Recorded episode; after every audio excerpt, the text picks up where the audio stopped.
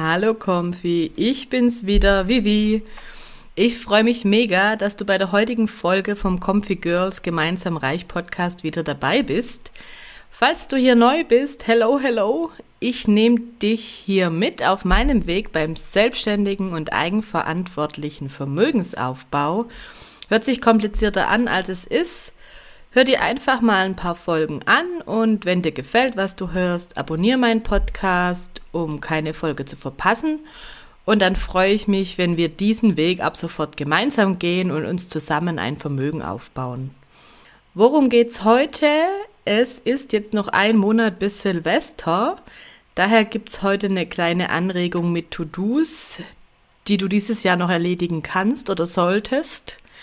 Hol dir gerne direkt Zettel und Stift, um dir auch Notizen für deine To-Dos 2023 noch zu machen. Und dann geht's los. Hallo und so schön, dass du hier bist bei Comfy Girls Gemeinsam Reich, dem praxisnahen Finanzpodcast zur Erschaffung deines Wohlfühllebens. Gemeinsam gehen wir auf eine Finanz- und Wissensreise mit Themen, die ich aufgrund meiner eigenen Reise zu meinem Wohlfühlleben für wichtig erachte. Viel Spaß mit dieser Podcast-Folge.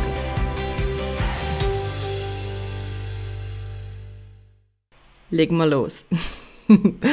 also, erstes To-Do auf meiner Liste, prüfe alle Freistellungsaufträge. Das heißt, sowohl meine als auch die von den Kids und ich übernehme das auch für meinen Mann. Grundsätzlich gilt ja, das weißt du sicherlich, jeder hat eine Freigrenze, eine steuerfreie Grenze für Kapitaleinkünfte von 1000 Euro. Und die kann man eben mit einem Freistellungsauftrag verteilen auf verschiedene Banken oder Institute, je nachdem, wo du eben Kapitaleinkünfte hast. Also das gibt's ja zum Beispiel für Zinsen beim Tagesgeldkonto oder bei Festgeld oder auf Aktiengewinne kann man das eben anrechnen bei ETFs. Und diese Summe kannst du eben ganz flexibel auf mehrere Banken verteilen und auch immer wieder anpassen.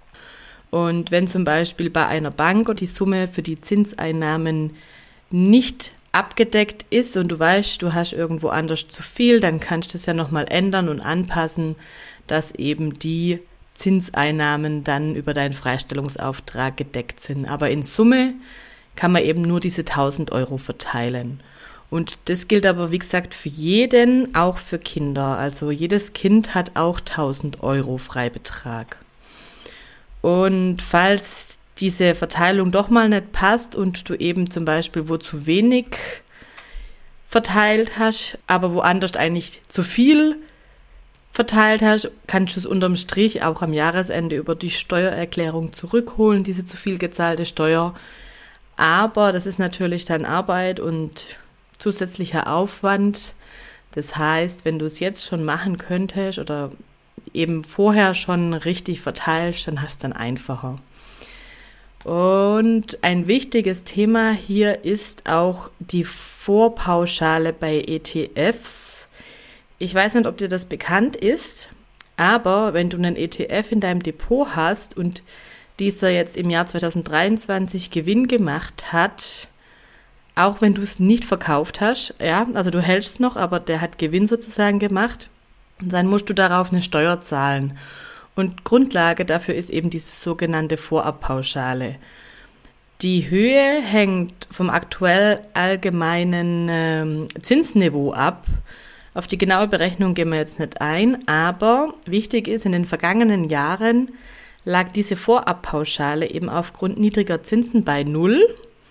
Und jetzt, nachdem sich bei den Zinsen natürlich was geändert hat und die ord sich ordentlich erhöht haben, fällt für das Jahr 2023 erstmals wieder diese Vorabpauschale an.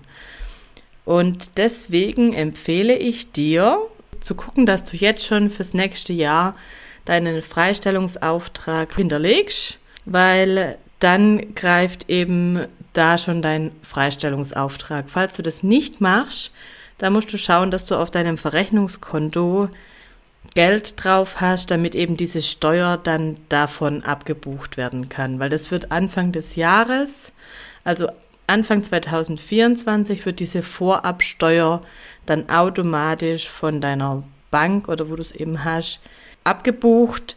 Und dafür muss aber das Verrechnungskonto eben entsprechend ausreichend gedeckt sein.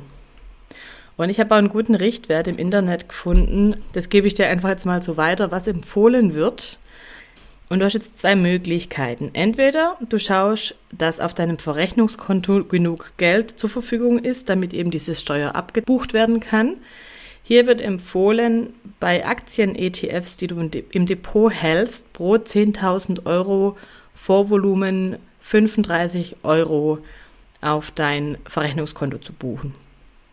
Du kannst es aber auch vermeiden, den Steuerabzug, indem du eben den Freistellungsauftrag hinterlegst, schon fürs nächste Jahr. Und hier wird empfohlen, bei Aktien-ETFs pro 10.000 Euro Vorvolumen etwa 125 Euro an Freistellungsauftrag hierfür zu hinterlegen.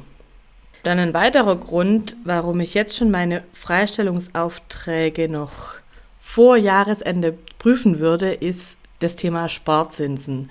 Die werden oft zum Jahreswechsel ausgeschüttet und hast du dann keinen Freistellungsauftrag hinterlegt, werden sofort eben die 25% Abgeltungssteuer plus Soli plus gegebenenfalls Kirchensteuer einbehalten.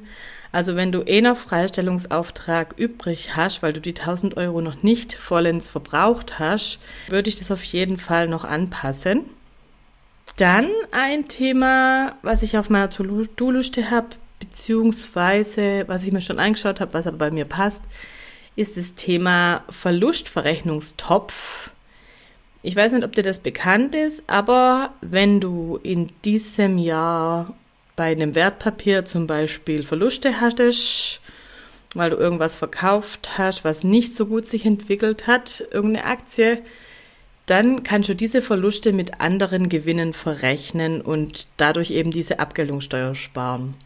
Wenn du bei einer Bank dein Depot hast und nur dort eben deine Aktien hältst, dann passiert das alles automatisch. Dann verrechnet es die Bank automatisch und sie merkt sich das auch alles und verrechnet das gegebenenfalls auch nächstes Jahr erst. Falls du bei verschiedenen Banken bist, kannst du das dieses Jahr schon in deiner Steuererklärung geltend machen. Und dafür kannst du bei deiner Bank einfach beantragen, dass du eine Verlustbescheinigung kriegst. Das musst du musst bis 15.12. machen.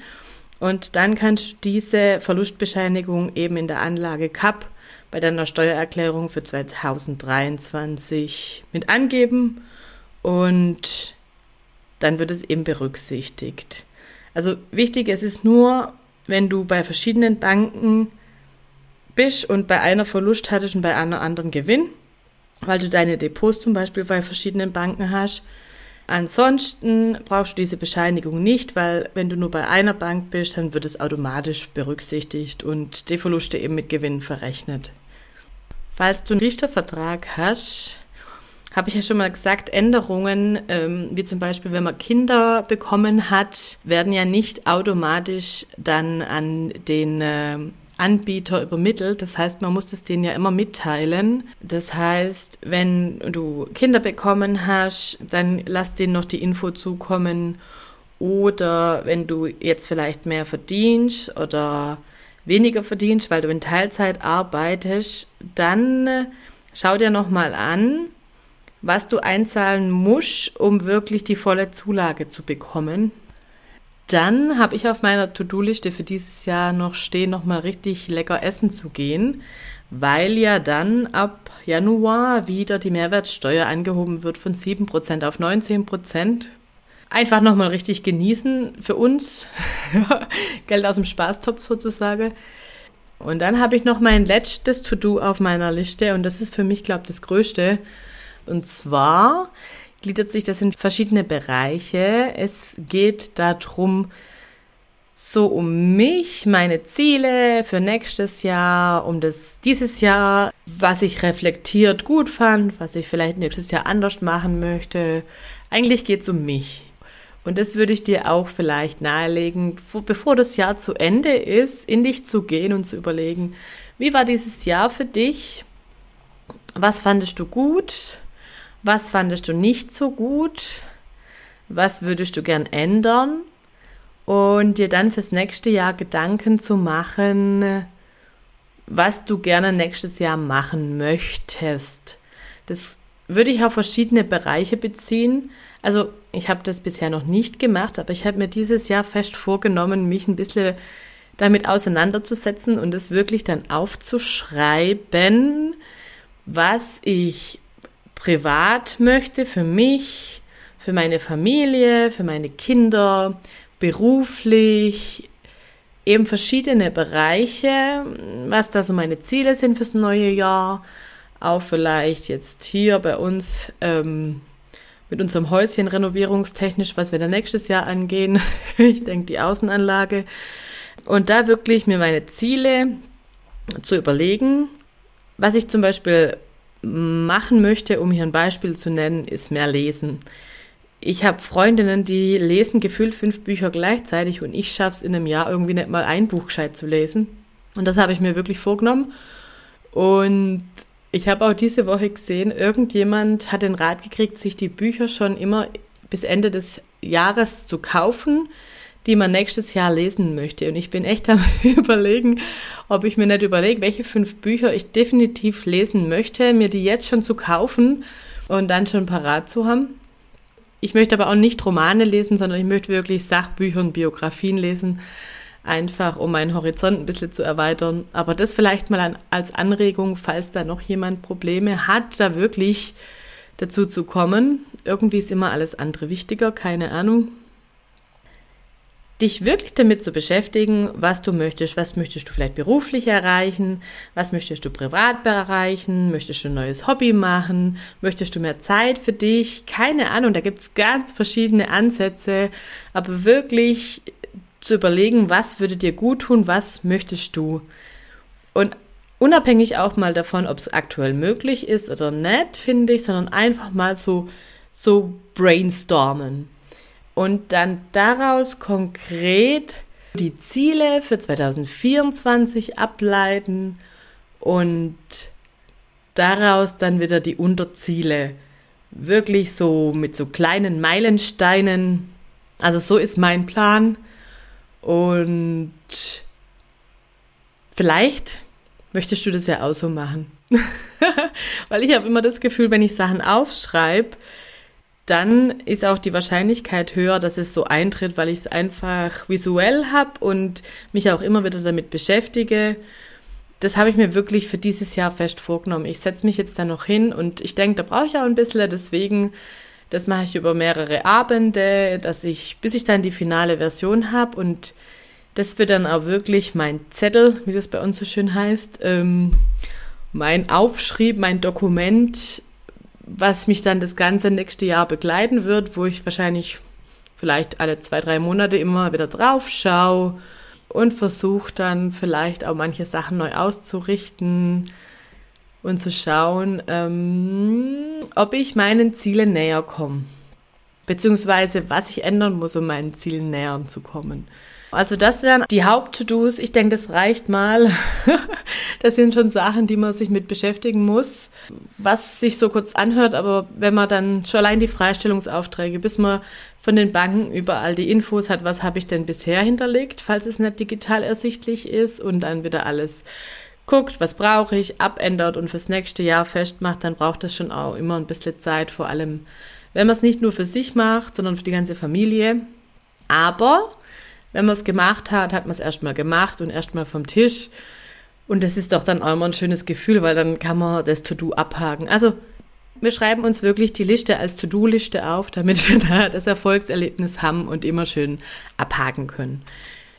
Genau, damit bin ich am Ende. Ich fasse dir nochmal kurz zusammen.